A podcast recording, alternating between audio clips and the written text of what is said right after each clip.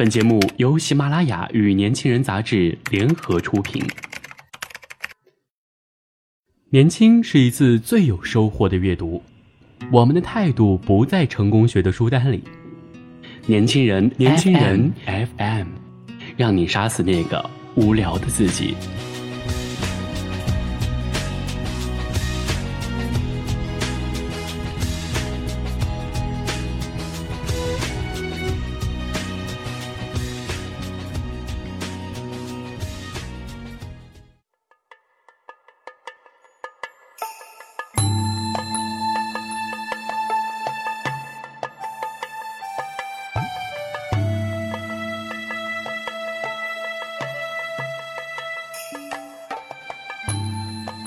听众朋友们，大家好，欢迎收听本期的《年轻人 FM》阅读栏目，我是主播安翔。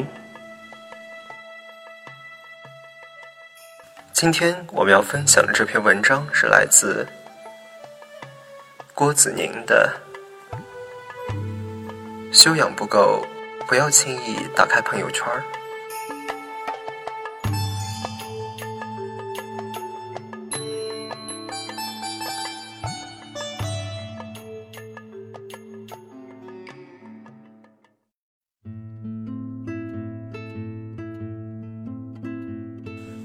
说起心中最向往的生活，几乎每个人都会不约而同地想到一个地方——世外桃源。然而，桃花源之所以会是黄发垂髫并怡然自乐的天堂，一个非常重要的原因是，虽与外人间隔，问今是何世，乃不知有汉。无论未醒，不是世界美好。而是他把一切的不美好都挡在了门外，与世隔绝。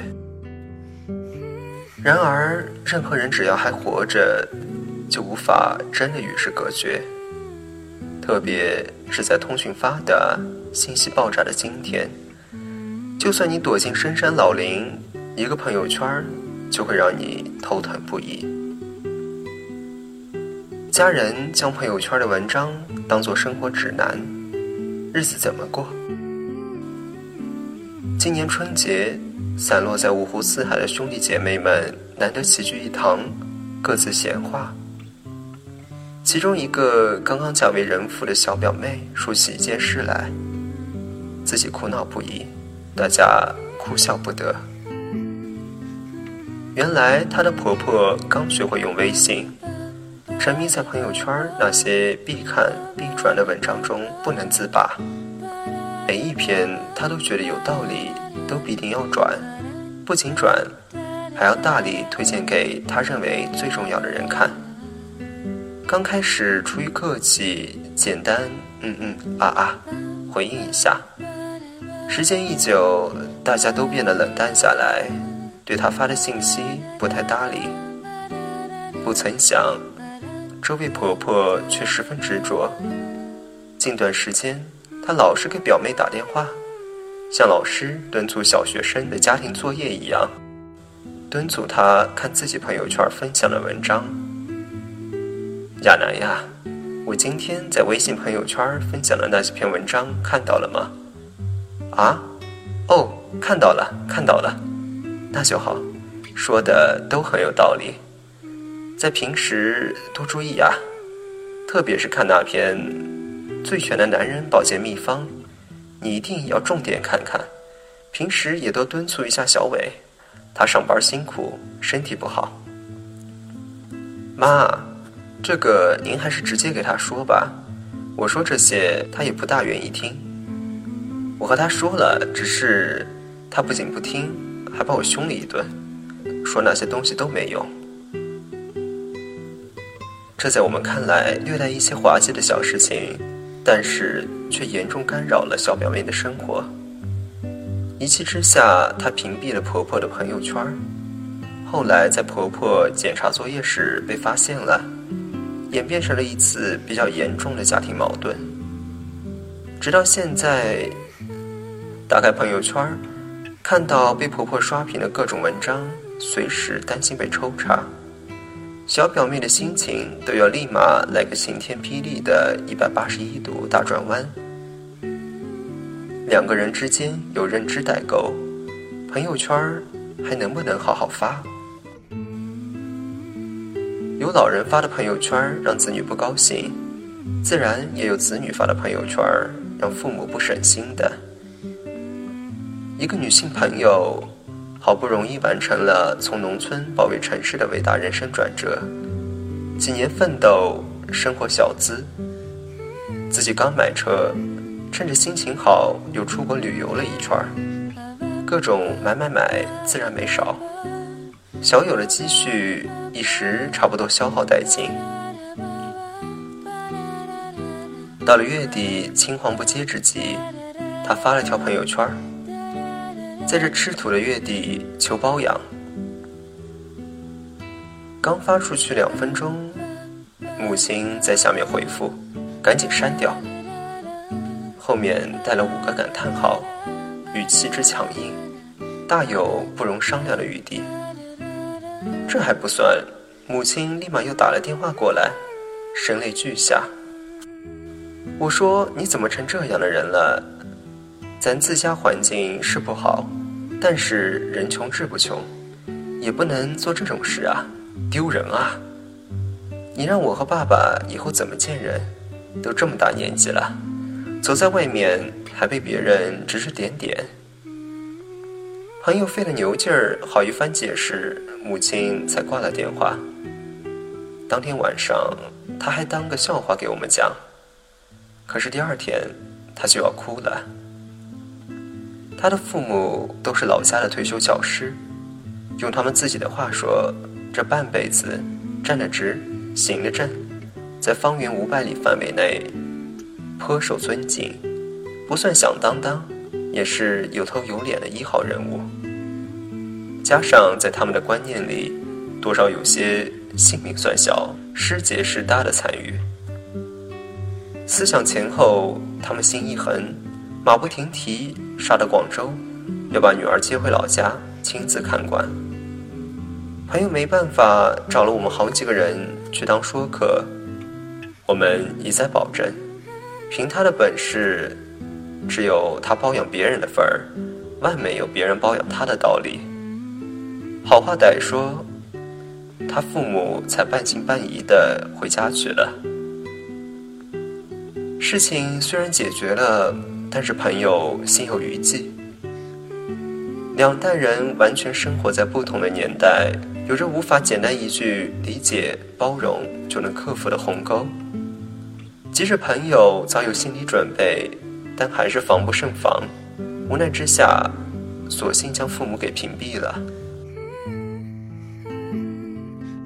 价值观导致生活方式的不同，还怎么一起愉快的玩耍？即使是生长在同一片蓝天下的同龄人，因为各种原因形成的价值观不同，朋友圈的尴尬因而经常存在。有朋友分享过这样一个经历：，他一哥们儿花两万块钱买了一条西藏野生牛鞭，找专门的野生专家要了配方。泡了一坛子上好的药酒，酒泡好之日，邀请他一起去品酒。我这个朋友酒喝的，话也没少说。他先是用化学知识分析了牛鞭和牛肉的营养成分，然后从营养学角度分析了人体所需要的营养以及营养吸收的技能，最后得出结论：用牛鞭泡酒，不如买两斤牛肉。营养成分差不多，价格还实惠。一边端着人家一杯数百元的药酒，一边还有理有据地数落别人这事儿做得蠢。两人难免就呛呛起来。本来一场表达和巩固兄弟感情的酒局，却不欢而散。回到家里，越想越不过瘾，越想越不服气。朋友又发了一条朋友圈，长篇大论，不仅驳斥了吃什么补什么的荒谬养生知识，还捎带讽刺了些有钱没脑的人花了冤枉钱。这条朋友圈被请他喝酒的哥们儿看到了，一气之下拉黑，从此老死不相往来。本来两个牛鞭酒都要一起喝的好哥们儿，最终因为一个朋友圈闹掰了。看一遍朋友圈，都觉得自己被上天抛弃了。就算没人招惹，修为不到家的人看一遍朋友圈，基本也就和自虐差不多。曾经网上看到过这样的笑话：国庆黄金周，有人到楼下超市买菜，看到了同样也来买菜的邻居，两人对望一眼，愣神一秒，假装互不认识，默默走开。别问两个人为什么不打个招呼。因为在朋友圈里，这个时候一个人正在马尔代夫度假，另一个人也在巴黎旅游。如果要打招呼，除了尴尬的呵呵一笑，还能如何？有时候放过别人，也就是放过自己。现实中自然是没有这么夸张，但是我们很多人确实习惯从朋友圈看别人的生活。而且，多数人在朋友圈展示的生活，也确实都有艺术加工和美化的成分。自拍能用美颜，生活自然也能够进行美化。一个朋友在朋友圈发了个状态，席地而坐，膝盖上放着一本书，配文：“下雨的周末。”然而，立马有细心的人发现了，书拿到了。大部分人在朋友圈看到别人美好的生活时，心情都纠结的病态，一边翻白眼儿怒斥其造假不要脸，另一边又生出无数的羡慕嫉妒恨来。大学宿舍四个人建了一个群，学中文的，看多了“竹杖芒鞋轻胜马，采菊东篱下，有人见南山”，净化心灵的美文。难免会对生活生出很多无端的妄想，会假装比别人多看透了几分凡尘俗世。早上大家还在讨论生活的美好，虽然没有大富大贵，但也温饱无忧，自足自立，还残存了最后一份尊严。在这个灯红酒绿的花花世界，能够如此，已经颇让人知足。晚上有人截了个图在群里，那是另外一个朋友发的朋友圈。我知道用一个月工资的五分之一买部手机有些太奢侈，但是我在努力将其变成十分之一、二十分之一，给自己加油。下面的配图是刚刚上市的 iPhone 七，再看看自己的工资条，整个。整个就差不多一部 iPhone 七，大家纷纷感慨上天的不公。那水水当年算个啥？现在混得风生水起的，造化弄人啊！行到水穷处，坐看云起时的淡定与从容，早不知去向，只剩下了一股子恨自己不成钢的酸气。有人累成了狗。有人在朋友圈随时准备为工作献身，让人添堵的不只是在朋友圈看到别人过上了自己羡慕的生活，也包括看到了别人做了自己不愿做、做不到的事情。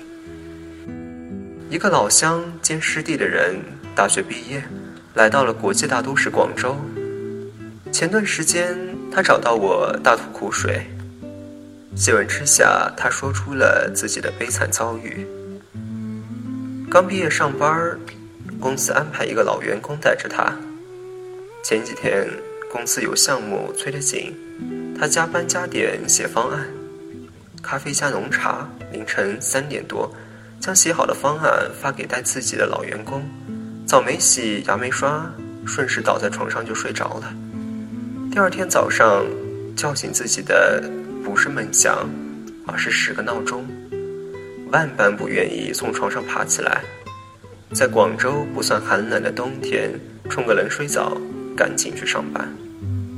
挤在地铁上刷朋友圈，发现自己的师傅在凌晨三点多发了一条状态，终于赶在这个点把方案敲定。配图是从自己写的方案里截下来的几页 PPT。领导在下面评论：“辛苦了，上午准半天假休息，注意身体。”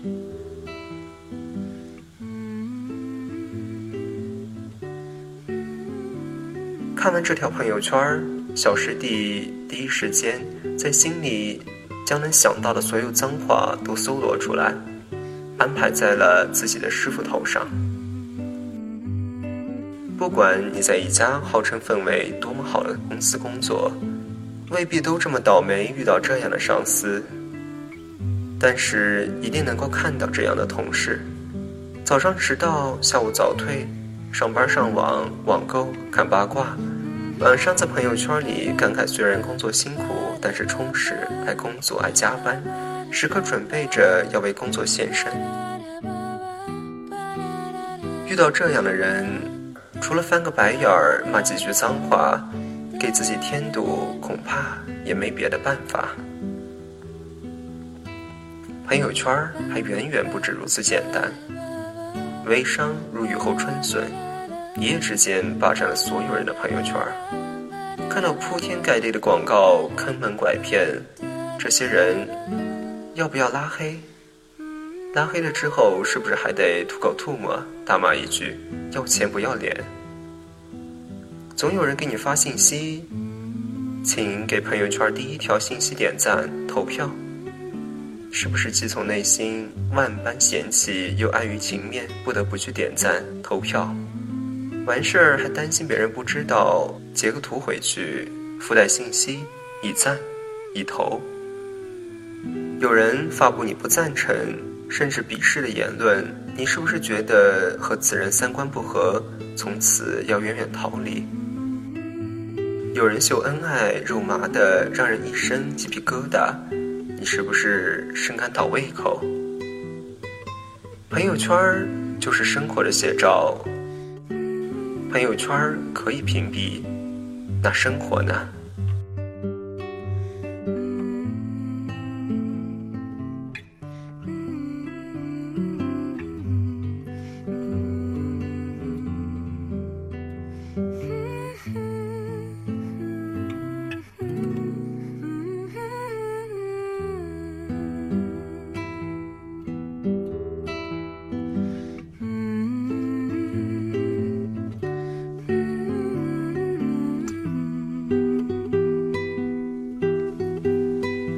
想要获得更多与年轻人 FM 相关的精彩资讯，请在微信公众号搜索 US 一九八幺，或者直接搜索“年轻人”三个字即可。